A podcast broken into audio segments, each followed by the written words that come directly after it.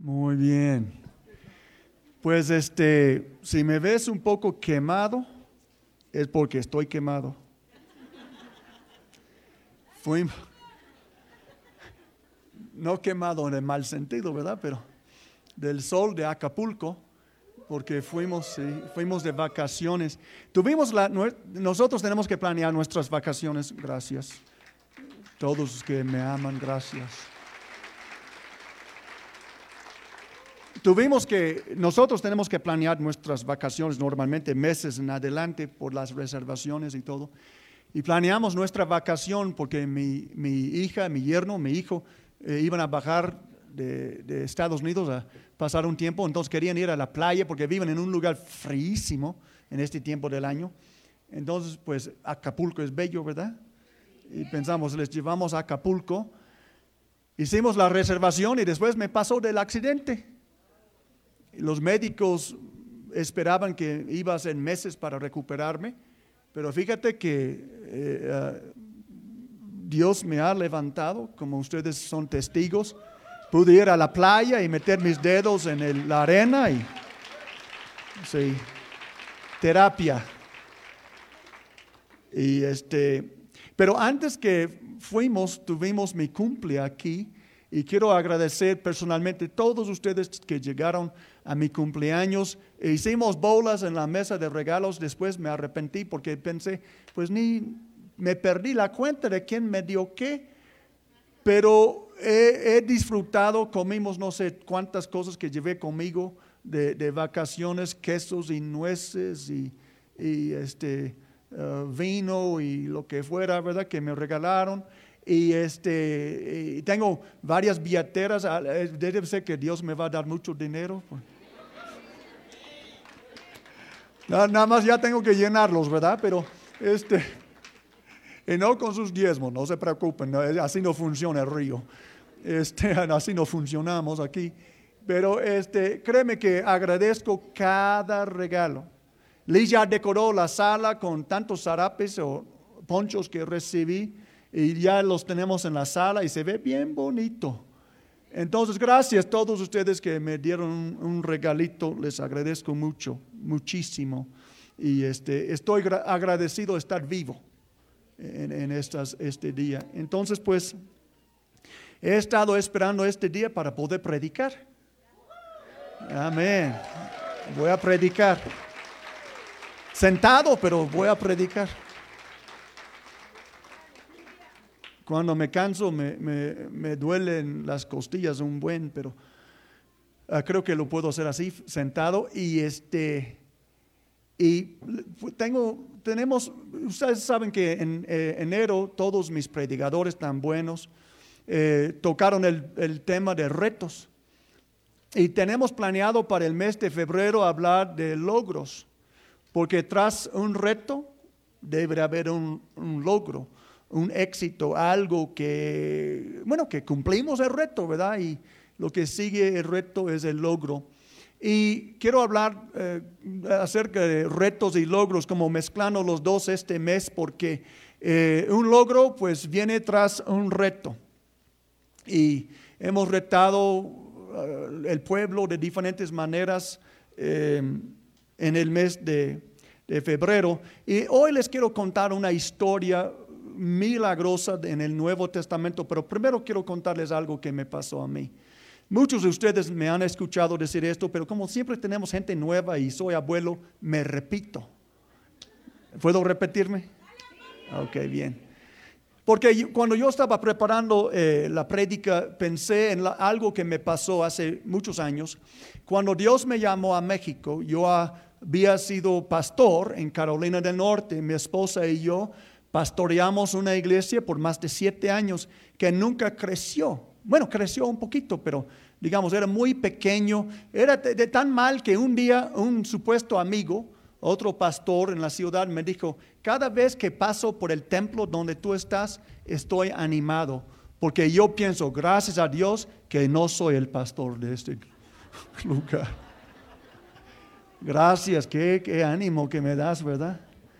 Y la verdad es que yo me sentía muy fracasado, la iglesia nunca creció como nosotros queríamos. Y yo recuerdo cuando Dios me llamó a México, tuve un espacio eh, después de renunciar eh, mi trabajo en aquella iglesia, de reflexionar sobre mi vida. Yo estaba en el, en el mero pues, eh, apegeo de mi vida en cuanto a años tenía como 34 o 35 años, era joven, eh, y yo, me, yo estaba reflexionando y pensando, yo perdí unos de los mejores años de mi vida en ese pueblo. Siete años, yo, yo, estaba diciendo en mi corazón, perdí siete años, unos de los mejores años de mi vida aquí en ese pueblo, y de repente Dios me habló. ¿Cuántos le, dan, le da gusto a Dios cuando nos hable? La verdad, nosotros a veces somos, somos como el profeta que alguien tiene que hablarle, como aquel que andaba y el burro le habló, ¿verdad? Dios dice, alguien tiene que hablar este. Y Dios me habló tan claro y me dijo, tú tuviste éxito estos siete años porque me obedeciste. Y con eso.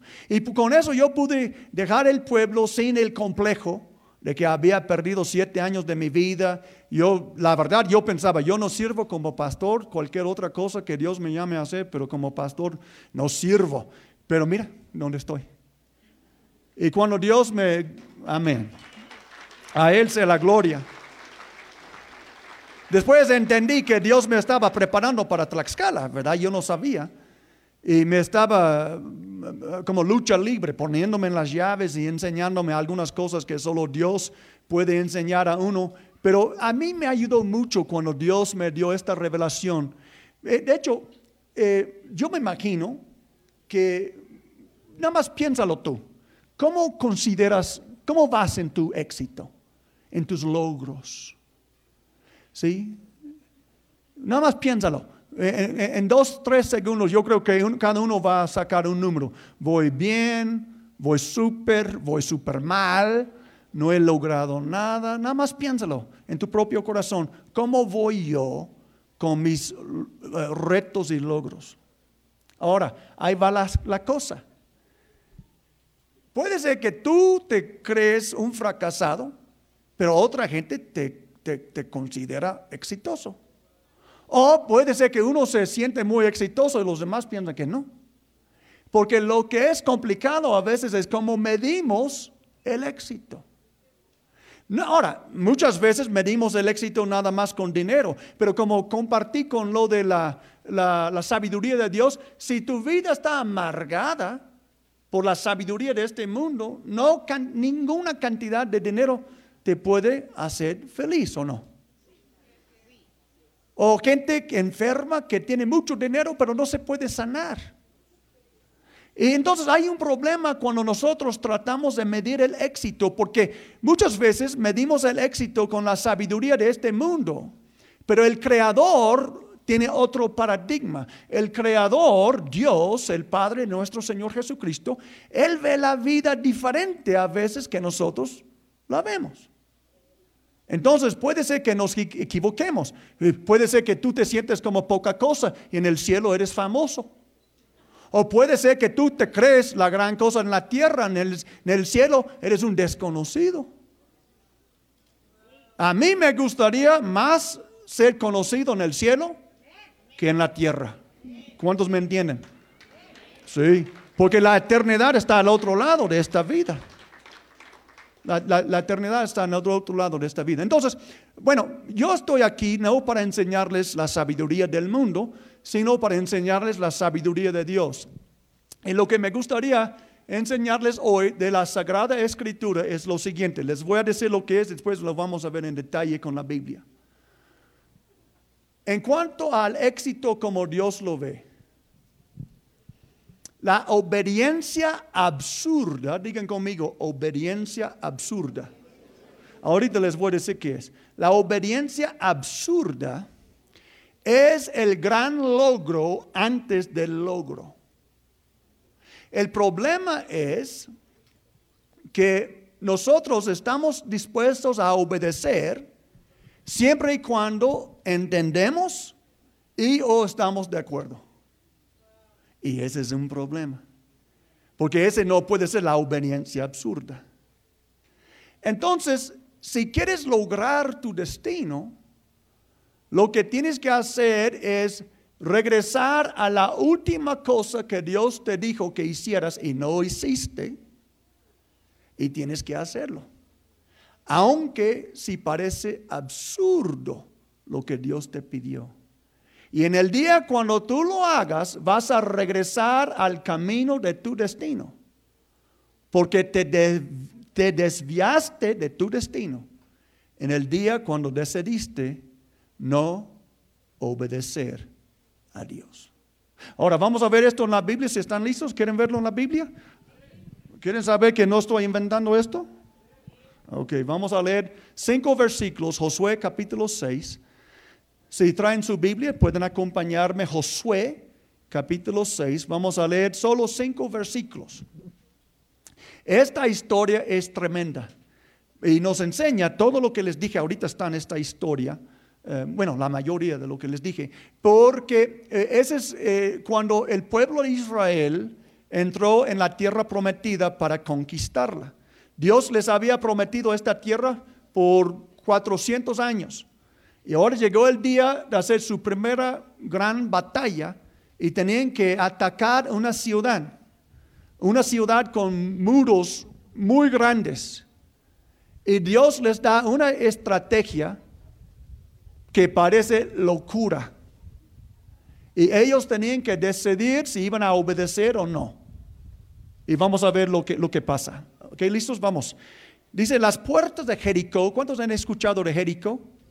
Está en la Biblia, estaban bien aseguradas por temor a los israelitas. Nadie podía salir o entrar.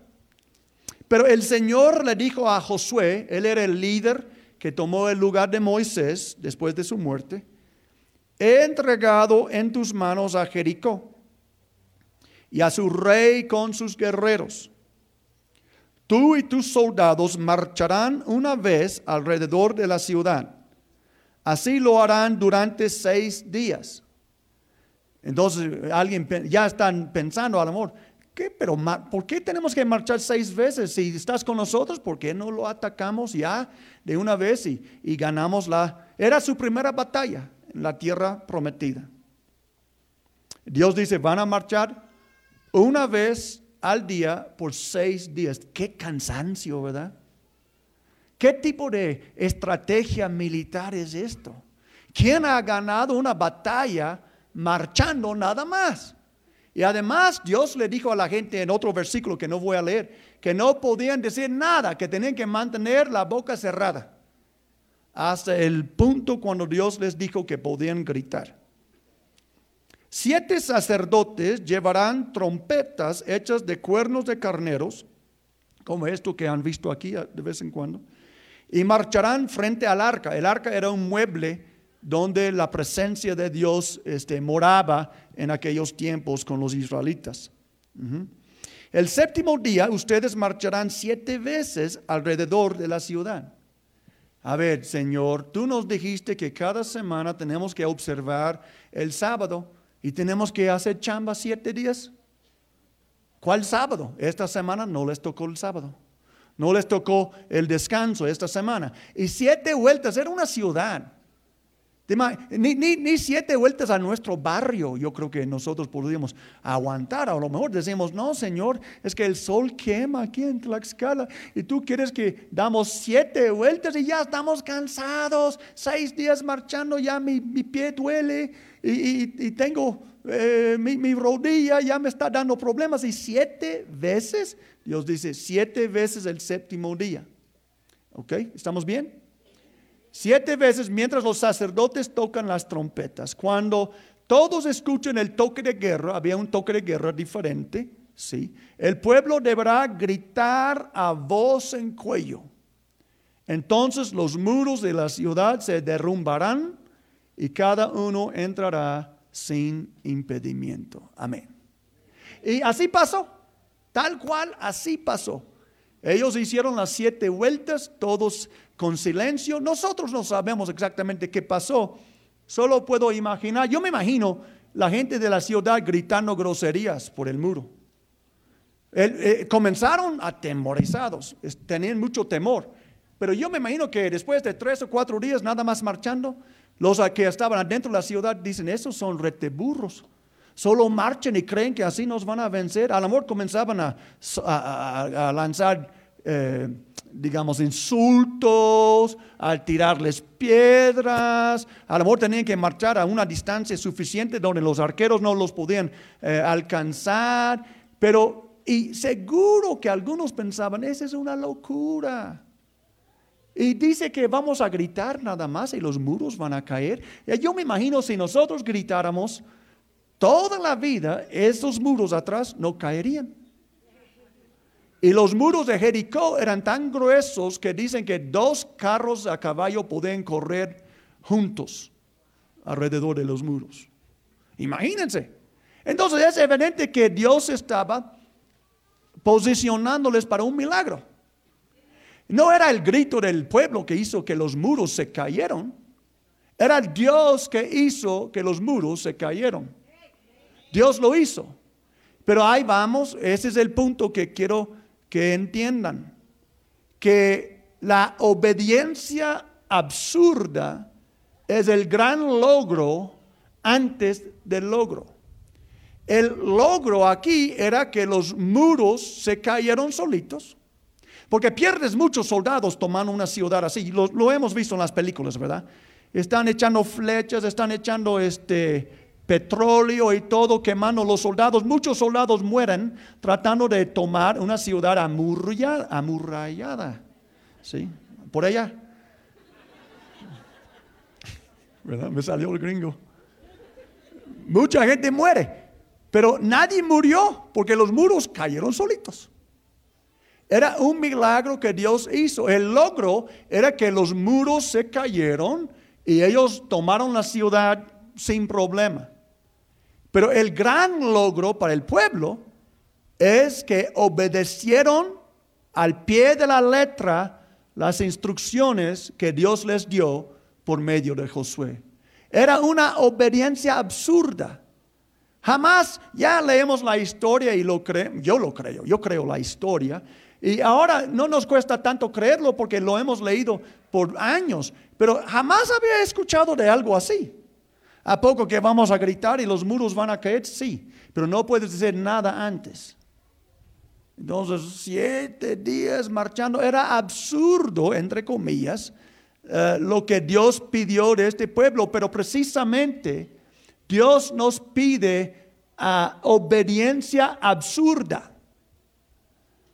Y si tú quieres ver un milagro de Dios, tienes que estar dispuesto a obedecer a Dios frente a las burlas, frente a tu, luchando con tu propia mente, porque la obediencia absurda es el gran logro antes del logro. Si todos van a, todos van a ver el logro que Dios hace en tu vida cuando los muros de Jericó caen. Pero muchas veces solo tú y Dios tienen que luchar para que sigas siendo obediente en la obediencia absurda de hacer lo que Dios te dijo a, pesar de las burlas, a pesar de lo que dicen los demás, si quieres ver los muros caer. Liz y yo lo vimos, lo vivimos. Cuando venimos a México era una locura hacer lo que nosotros hicimos. Pero teníamos una palabra de Dios y tenemos que estar dispuestos a tomar el riesgo de quedarnos los ridículos con algunos para poder cumplir lo que Dios quiere hacer. Dios quiere hacer milagros en la vida de ustedes, así como hacer caer los muros de Jericó. Pero si no estamos dispuestos a obedecer lo que Dios nos diga, aunque es una obediencia absurda, aunque parece una burrada, si no estamos dispuestos a obedecer al pie de la letra lo que Dios nos diga, nunca vamos a ver los milagros del tamaño de Jericó. La obediencia absurda es el gran logro antes del logro. Amén. Amén. Yo creo que es la razón por la cual pocas personas ven estos niveles de milagros. Porque mucha gente no está dispuesta a ser el necio. Mucha gente no está dispuesta a, a, ser burlada. Sí. De que todos, hasta la familia, hasta el perro en la casa, hablan de ellos. Está rete loco, ¿qué le pasó? Sí, pero Dios tiene que ser glorificado en la tierra. Y cuando cayeron estos muros de Jericó, todos los enemigos de Israel lo supieron. Y temblaron delante de este pueblo que tenía un Dios vivo. Pero estos muros no hubieran caído jamás sin la obediencia absurda del pueblo de Dios diciendo, vamos a hacerlo como Dios diga, vamos a marchar los siete días, vamos a cerrar la trompa hasta que Dios nos diga y vamos a gritar y vamos a ver un milagro porque Dios es quien reina por los siglos de los siglos. Amén. Ahora, hermanos, yo mismo he fallado en este punto, no estoy poniéndome como ejemplo. Sí, yo vine a México, pero hombre, muchas veces, no sé cuántas veces, pero algunas veces, Dios me ha dicho algo y yo no quería entrarle. No quería hacerlo. Y no lo hice bien, a mi propia pena. Y quién sabe lo que pudiera haber visto si habría decidido. Sí, quedarme necio. Sí, vas a quedarte necio solo hasta que caigan los muros. Cuando los muros caigan, ya vas a ser el héroe. Ya vas a ser aquel que es el exitoso de la noche a la mañana. Ya vas a ser la envidia de toda la gente que se burlaba de ti porque tú eres, eras tan sencillo que podías creer a Dios y hacer lo que nadie más estaba dispuesto a hacer. Sí. Nuestro problema es queremos obedecer, pero a medias. Es el problema con los hijos de Dios a veces. No ustedes, ustedes son puros buenos, pero en otras congres, ¿verdad? Eh, eh, nosotros decimos, Señor, yo estoy dispuesto a obedecer, pero explíquemelo una vez más porque lo quiero entender. Explícame cómo vas a hacer caer los muros. Y Dios dice, esto no te corresponde. Explíqueme por qué tenemos que caminar siete días si tú puedes hacerlo con el primer día. Esto no te corresponde. Explícame por qué Dios dice, obedece o no entras, como quieres. Sí.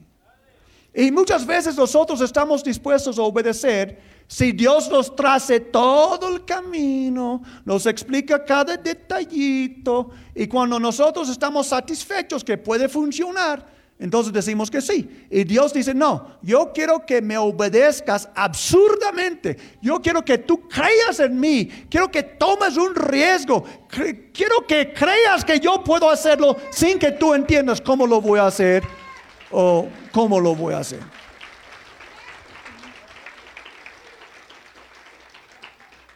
Sí, a mí me gusta entenderlo y estar de acuerdo. Sí, estar de acuerdo. Y, muchas veces nosotros somos seleccionados, selección, no, no somos este, damos a seleccionar lo que queremos obedecer. Es decir, que, ok, si me gusta lo que me está diciendo y si lo entiendo, lo hago. Y si parece una locura, pues no. Y entonces Dios nos puede utilizar hasta un cierto punto, pero nunca al nivel de Jericó.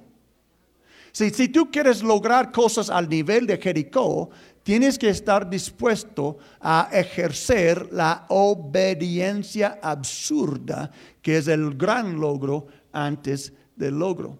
Entonces, por ejemplo, si Dios dice a un mexicano, hijo, hija, te mando, vayas a comer vete, perdón, a comer tacos y échale chile. ¿Qué dice el buen mexicano? Sí, Señor. He aquí tu siervo. Mándame donde quieras, mientras que sea la taquería, ¿verdad? Pero si Dios hable a un argentino y le diga lo mismo, el argentino va a tener un problema porque no pueden comer chile. Él va a decir, no puedo comer tacos sin chile. No, no, tienes que ponerle chile y habanero.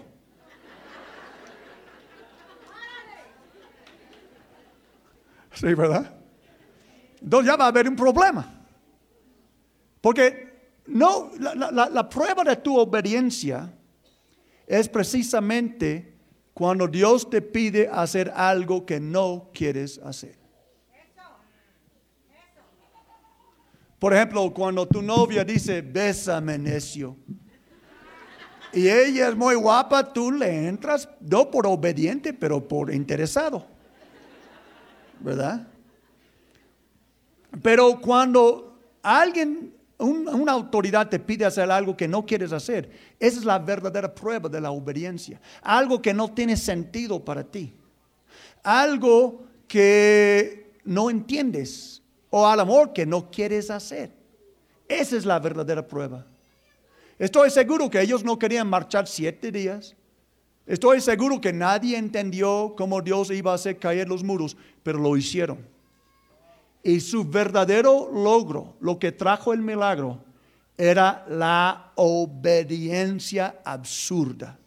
Si tú tienes que entender lo que Dios te dice, si tú tienes que estar de acuerdo con lo que Dios te dice, nunca vas a llegar a este nivel de milagros de Jericó. Pero si estás dispuesto hoy a decir, yo quiero obedecer a Dios, aunque todo el mundo se burle de mí, quiero obedecer a Dios, aunque parece absurdo a mi propia mente, quiero obedecer a Dios, entonces vas a poder ver mayores milagros en tu vida. Amén.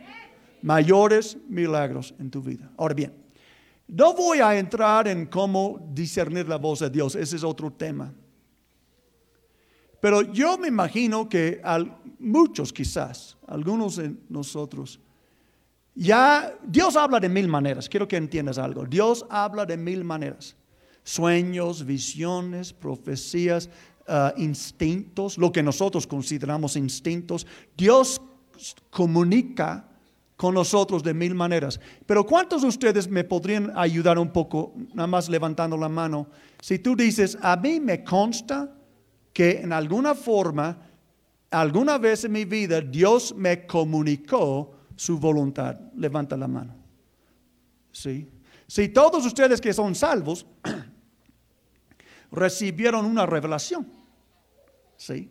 De parte de Dios y que sabían que Dios quería que aceptaran a Jesucristo, ¿verdad? Como su Salvador y, lo hicieron. Entonces Dios e, es la responsabilidad de Dios de comunicarse con ustedes. No se preocupen. Cuando yo era cristiano joven, siempre estaba preocupado de que Dios me hablara, pero Em, con la madurez entendí que es la responsabilidad del padre comunicarse con sus hijos. Si tú quieres saber lo que Dios quiere en tu vida, Dios te va a comunicar lo que quiere de una forma u otra. Amén. ¿Cuántos quieren hacer la voluntad de Dios? Mándame un saludo, ¿sí? Yo quiero hacer la voluntad de Dios. Entonces Dios te va a comunicar en alguna forma lo que Él quiere de ti. No tienes que preocuparte. A lo mejor si necesitas bajar, apagar la tele tantito o, levantar tu Biblia, necesitas buscar su sabiduría. Ya hablamos de esto, ¿verdad? Buscar su sabiduría y Dios te va a mostrar lo que Él quiere hacer en tu vida. Amén. Ahora, algunos de nosotros hemos desobedecido a Dios tantas veces que eh, sería imposible retomar todo el territorio que a lo mejor hemos perdido. Nada más yo quiero darles un tip así. Hay un camino de destino. Digan conmigo, hay un camino al destino. Dios tiene un destino para tu vida y hay un camino que Dios traza para, para tu destino. Cuando desobedecemos a Dios, cuando Dios nos muestra algo, como sea que lo muestre, y nosotros decimos, no, yo no, no lo hago porque no lo entiendo, no lo hago porque a mí no me gusta. Cuando desobedecemos lo que Dios nos pide, es tomar una desviación del camino de nuestro destino. Recuerden que Jesús dijo, no son los que dicen Señor, Señor, que entrarán en el reino de los cielos, mas los que hacen la voluntad de mi Padre que está en el cielo. Entonces, yo sé lo que es destruir el futuro de uno. Cuando yo tenía 20 años de edad, destruí mi futuro. Después de haber conocido a Dios como niño. Pero nosotros servimos a un Dios tan poderoso, tan bueno, que cuando nosotros decidimos, Señor, yo sé que metí la pata, yo sé que he desobedecido mil veces, pero yo quiero regresar al camino de mi destino. Dios es tan poderoso que después de haber destruido tu futuro, Dios te puede hacer un nuevo futuro. Después de haber desviado tan lejos que te encuentras en la China. Dios te puede regresar al camino de tu destino. Pero lo que te quiero sugerir es esto. No te preocupes por las mil cosas que no hiciste, que tú sabes que Dios quería que hicieras. Simplemente regresa a la última cosa. ¿Puedes recordar la última cosa? Nada más piensa un segundo, unos, unos momentos. Piensa, ¿Qué, fue la última cosa que yo sentí en mi corazón, seguro, que Dios quería que yo hiciera? Pero no lo hice. Piensa en esto. No piensa en los las cinco cosas, las diez cosas, nada más en la última. Y si tú puedes regresar a esta última cosa, si todavía lo puedes hacer, ahí es donde tú puedes regresar al camino de tu destino. Voy a retomar la última cosa. A veces no es posible porque ya pasó el tren, era algo como una ventana de oportunidad, de tiempo. Pero créeme que si, si tú le dices, si no puedes regresar a la última cosa que Dios te dijo y no hiciste, si no puedes hacerlo, si ya pasó el tren, no hay oportunidad, tú puedes con toda sinceridad pedirle, Señor, tú sabes que no puedo regresar y retomar la última cosa que me dijiste. Pero por favor, darme otra oportunidad de obedecerte. Yo creo que Dios lo hará. Sí, dame una, muéstrame algo que todavía puedo hacer, un acto de obediencia. No me importa cuán absurda que parece la idea. Si me consta que vino de ti, lo haré.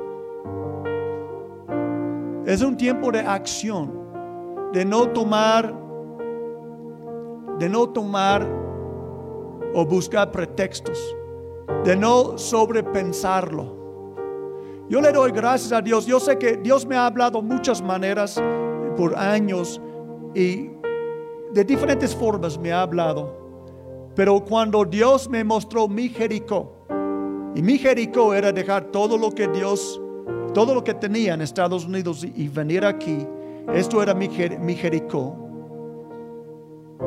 Me mostró de una forma tan clara y tan fuerte que yo pude hacer todas las locuras que hicimos para llegar aquí.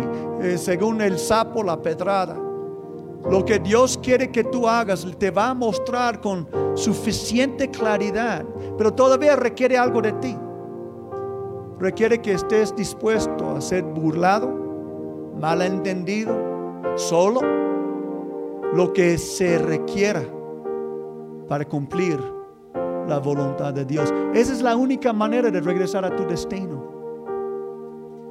La Biblia dice, hay un camino que le parece correcto al hombre pero es el camino de la muerte. Cuando nosotros decimos no a Dios, desviamos del camino de nuestro destino y entramos en un camino de la muerte. Y la única manera de regresar al camino no es hacer un trueque con Dios, no es negociar, es simplemente decirme, Señor, fallé no obedecí. Pero ahora sí voy a obedecer. Solo muéstrame cómo regresar al camino y lo voy a hacer. Jesús dijo, yo soy el camino, la verdad y la vida. Y nadie viene al Padre sino por mí. Puede ser que algunos de ustedes han estado tan este, lejos. Sientes que nunca has estado en el camino del destino. Pero sabes que en el momento que tú decides poner tu fe en Cristo, yo no sé cómo lo hace, pero Dios traza un destino para tu vida. En el momento cuando tú decides Jesús va a ser mi Señor, ya no voy a vivir yo, sino Cristo en mí. Ya no voy a tomar las decisiones con la amarga sabiduría de este mundo. Voy a entregar mi vida a mi Creador y voy a hacer lo que me diga cueste lo que cueste. En este día Dios traza un camino de destino para ti. Y mientras tú lo obedezcas, vas a estar siempre seguro. Vas a estar siempre en la mano del Señor, en la grey de Dios. Y Dios te va a bendecir. Amén. Amén. Les invito a ponerse de pie. Cada uno donde está de, hacer un inventario del corazón de comenzar a hacer, eh, si, si tú sabes, no quiero señalarle a nadie, pero si tú sabes que Dios, que tienes pendientes, algo que tú sabes, yo sé que Dios quería que yo hiciera esto y no lo hice, pero todavía puedo. Que de una vez simplemente le digas, ok Señor, escuché tu palabra. Yo voy a ejercer la obediencia absurda. No me importa lo que piensan los demás de mí, me importa lo que tú piensas de mí. Yo voy a obedecer. Yo les invito donde estén, a levantar sus manos, levantar sus voces y arreglar estas cuentas con el Señor. Si ya no lo puedes hacer, simplemente dile, Señor, tú sabes que ya no es posible, pero aquí estoy. Si me quieres dar una nueva instrucción, ya no voy a hacer cabeza dura, ya voy a obedecer lo que tú me dices. Que tomemos un momento para hacerlo. Amén. Vamos. Lo que les estoy predicando, amados, lo he vivido. Yo estaba a días de cumplir 21 años cuando un juez me condenó a 14 años en la cárcel en Carolina del Norte. Y yo sí había destruido mi futuro. Había destruido mi destino. Pero cuando tú clames a aquel que es la resurrección y la vida, Él puede resucitar destinos muertos. Jesús es la resurrección y la vida. Y aunque es humanamente imposible retomar tu destino, aquel que resucita a los muertos, aquel que resucitó de los muertos, Él puede dar nueva vida a tu destino. Él puede crear un nuevo destino para ti. A veces hacemos errores que es imposible borrar, pero eso no para a Dios. Él crea, Él puede crear mundos enteros nuevos. Y aunque tú crees que no hay esperanza a lograr lo que Dios quería en tu vida, estás equivocado. Dios puede crear nuevos destinos para ti, pero todo depende de tu obediencia. Hoy tú tienes que decir, ya no voy a ser el capitán de mi vida mas voy a invitar a mi creador que Él trace mi camino, que Él me diga qué hacer. Y no me importa cuán locura que parece a los demás. Hoy decido obedecer lo que mi Dios me diga, confiando que Él me va a llevar a mi puerto de destino, porque no hay nada imposible para Él. Amém?